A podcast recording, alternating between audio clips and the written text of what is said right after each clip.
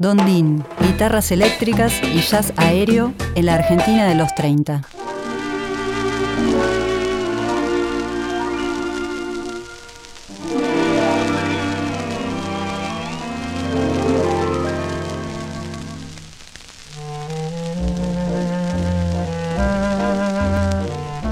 Y nos vamos de la Bolivia de los años 70 para la Argentina de los años 30. Estamos escuchando un tema que si hubiera existido un ranking Billboard en la Argentina del 32, 33 y aledaños, seguramente hubiera sido número uno e imbatible. Me refiero a la composición Bailando en el Alvear, que refiere por supuesto a un recinto emblemático de la arquitectura porteña, de los lugares para bailar, el Alvear Palace Hotel, y en ese momento el compositor e intérprete de esta obra, un estadounidense radicado en la Argentina, llamado Arthur Dean McClaskey, alias Don Dean, fue quien realiza esta canción como una especie de promoción de las actividades que realizaba, sobre todo en un lugar del Alvear Palace que era el Roof Garden, pero además la canción refería al amor de su vida, Lila Raquel Suárez Howard, una joven mendocina que conoce a Don Dean, se casan y estuvieron juntos hasta la muerte de ambos acaecida en el mismo año, 1982, con apenas diferencia de meses. Pero se preguntarán por qué Don Dean, estadounidense hijo de irlandeses, termina en la Argentina de los años 30 con su propia orquesta, realizando composiciones en castellano, no en inglés, y refiriéndose a cosas que tenían que ver con el Buenos Aires de esos años. Y que estaba parafraseando a la famosa composición Bailando en el Savoy, a su vez. Totalmente, Claudio. Es muy importante esto que marcas porque muestra que había una búsqueda de una impronta local en alguien que desconocía en realidad dónde estaba porque estaba aprendiendo un nuevo medio, una nueva vida. Don Dean era oriundo de Oklahoma, cantaba, tocaba saxo alto, clarinete, pero tenía la música como una especie de medio de supervivencia con el cual se costea sus estudios de ingeniero agrónomo, de los cuales se recibe y luego va a servirle en la Argentina para trabajos profesionales que realizó sobre todo en Mendoza. Ya en los años 20 en Estados Unidos graba con dos orquestas, los Oregon Agravector fueron unos, otro conjunto donde pasaron bastantes nombres muy importantes de la historia de la música orquestal estadounidense como Phil Baxter, Ted Wins, pero para 1930 tiene un accidente automovilístico de cierta gravedad que provoca que tenga que reponerse por consejo médico en Hawái, lo cual no es casualidad porque Don Dean era muy bueno no solo en el nado, sino en el ser feo. Luego de esto, muere muy joven su esposa Helen, queda viudo y los padres de Don Dean le instan a aceptar una oferta que provenía de un ejecutivo de la Metro Goldwyn Mayer. La oferta consistía en la inauguración de cines sonoros por toda Latinoamérica, lo cual era interesante porque la crisis podemos llamarla así, sin temor a exagerar, del paso del cine mudo al sonoro, había provocado no solo desempleo en actores, sino también en músicos que trabajaban de la animación de películas mudas, lo cual puede abrir ciertas puertas de trabajo para ciertos eventos con los cuales se buscaba promocionar esta novedad técnica. Don entonces se convence y va a ir bajando y pasa por países como Colombia, Ecuador, Perú, Chile, y es en el país trasandino donde empieza la serie de casualidades o causalidades que van a determinar que se radique en la Argentina definitivamente. El 4 de junio del año 32 es derrocado el presidente chileno Federico Toranzo Montero y además de la fuerte inestabilidad política, el trompetista de Dondín se llamaba Montero de apellido, Monti Montero no era muy buena idea quedarse con ese apellido, porque hasta se sospechaba desde la prensa amarillista que hubiera un parentesco que por supuesto era inexistente. Bueno, vienen para la Argentina y realizan toda una campaña de sobrevuelo musical con un avión de la compañía Panagra que sobrevoló Palermo, el hipódromo argentino, las canchas de River y Racing, la avenida Costanera, Hurlingham, San Isidro, entre otros puntos y desembarcan en el aeropuerto de Morón el martes 7 de junio de 1932 y quiero aclarar que los músicos durante más de cuatro horas tocaron en el avión y con un equipo de altoparlantes más que avanzado para la época, obviamente en un Buenos Aires con mucha menos población, menos autos, menos contaminación acústica, diseminaron toda su propuesta musical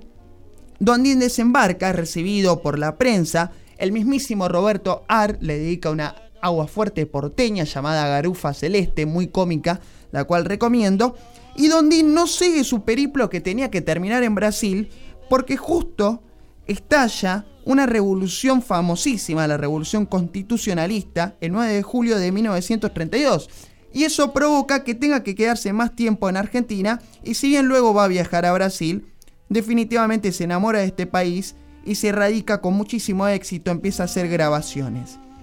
Vamos a escuchar un tema que es el lado B de Bailando en el Alvear, que es una composición de un gran eh, músico estadounidense, Irving Berlin, se llama Yo, Me, en una versión muy eufórica de lo más yacero que grabó Dondín, porque en realidad su repertorio era más melódico, no tan hot, digamos.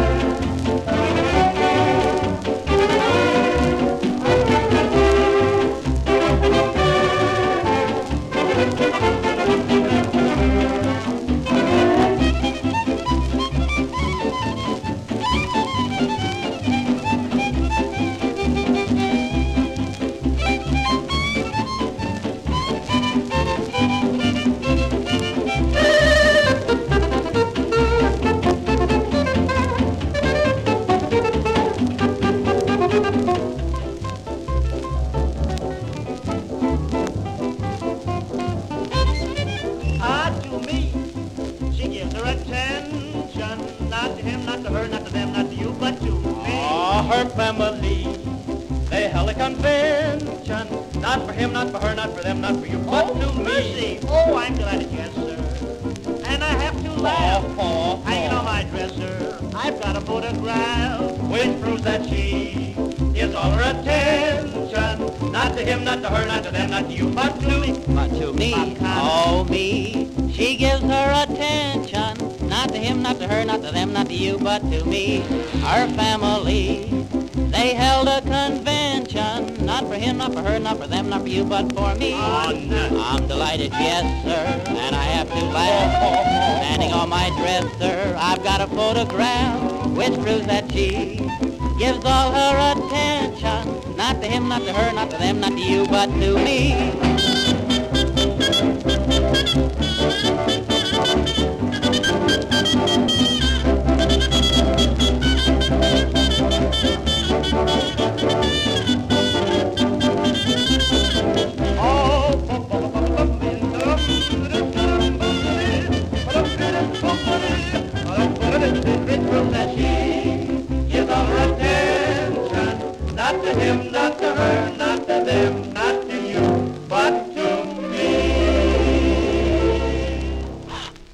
Pasaba así Don Dean y sus estudiantes de Hollywood, así se llamaba la agrupación, cantaba él mismo, acompañado del trompetista Montero y el baterista Winston Red Raydon, cuyo apodo era el Pecoso. Cabe destacar que el pianista de esta agrupación, Martin Weisner, fue luego un tipo conocidísimo en los 50 con el seudónimo de Martin Denny, creando un género exótica que combina muchos elementos, entre ellos la música latinoamericana, que empezó a conocer gracias a este viaje iniciático que tiene junto a Dondin. Para terminar con la columna queremos destacar uno de los principalísimos aportes de Dondin al desarrollo de la música local, sobre todo en lo que tiene que ver con lo técnico y con el equipamiento, que en marzo del año 1936 Dondin retorna de un viaje a Estados Unidos, presentan una nueva orquesta muy grande, estamos hablando de más de 14 músicos, pero lo más importante es que trajo dos guitarras eléctricas y un violín eléctrico. Algo, por supuesto, más que innovador, no solo en, Argentina, sino en el mundo. Eran instrumentos de la marca Rickenbacker y una de las guitarras eléctricas era la pestilo hawaiana, de las que se tocan acostadas, y la otra guitarra ya era de modelo español, del cuerpo español clásico que conocemos. Y no fue una cosa digamos, efímera o aventurera, donde realiza una campaña de marketing muy decidida, seguramente diseñada junto a Lila, quien no solo era su esposa, sino que también realizaba una tarea como secretaria, recopilando un montón de recortes que están todos conservados por la familia de Dondín, que son todos músicos muy grosos, reconocidos, sus hijos, entre ellos Donald, quien nos ha acercado muy gentilmente este álbum maravilloso, donde está retratado esta gira por los cines, por las radios, por las provincias en torno a los instrumentos eléctricos. Para cerrar, se preguntarán cómo sonaban estos instrumentos. Tenemos un documento que nos pasó el coleccionista Roberto González, vamos a escuchar unos 15 segundos de la introducción, nos referimos al tema Tiernamente, que lograba un miembro de la orquesta de Dondín, Don Filinto Rebecchi, quien era italiano, nacionalizado argentino, y se encargaba de ejecutar la guitarra hawaiana que mencionamos. Con su orquesta propia característica en el año 42, va a grabar este tema que es propio y van a escuchar más o menos al segundo 15 la guitarra muy nítida de Don Filinto.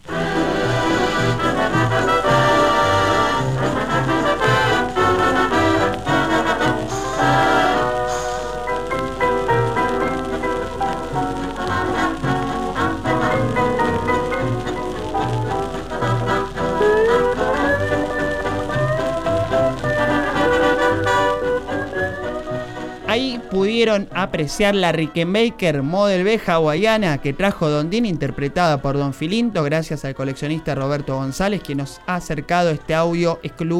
más que exclusivo. Espectacular. Y lo que vale la pena agregar que la influencia de Don McCluskey en la música argentina eh, no se termina ahí porque, como decías, tuvo una descendencia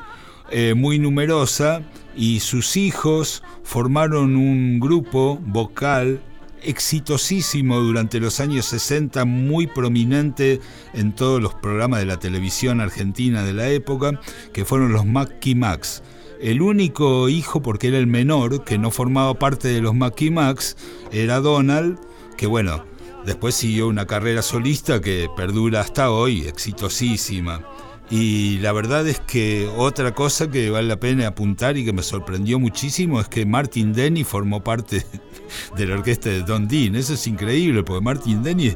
es un músico de culto en todo el mundo, creador de ese género exótica que ha influenciado a quien se te ocurra. Y de hecho, Claudio, un estadounidense que entrevistó a Martin Denny, me refiero al señor Dana Countryman, a quien contacté hace muy poco por la entrevista que le llega a hacer a Martin Denny en vida, le preguntó por todas estas cosas y Martin decía que el viaje en avión, famoso, la garufa celeste, como diría Roberto Ar, de cuatro horas y media fue lo mejor que le pasó en su vida y que nunca se iba a arrepentir de, de, haber tenido esa experiencia. Así que estas cosas tan locas de pensar que músicos tan grosos tuvieron no solo un paso por la Argentina, sino que vivieron acá y grabaron acá. Y para cerrar quiero recordar también que Patricia Dean, que lamentablemente nos ha abandonado, fue también hija de Don Dean y una cantante excepcional que lamentablemente grabó muy poco comparado al potencial que tenía como cantante de blues incluso y de rock. Así que vaya esta columna de homenaje tanto a Don Dean como a su familia, que es un verdadero clan musical. Otra historia. Con Claudio Kleiman, Víctor Tapia, Valeria Pertón y Mauro Feola.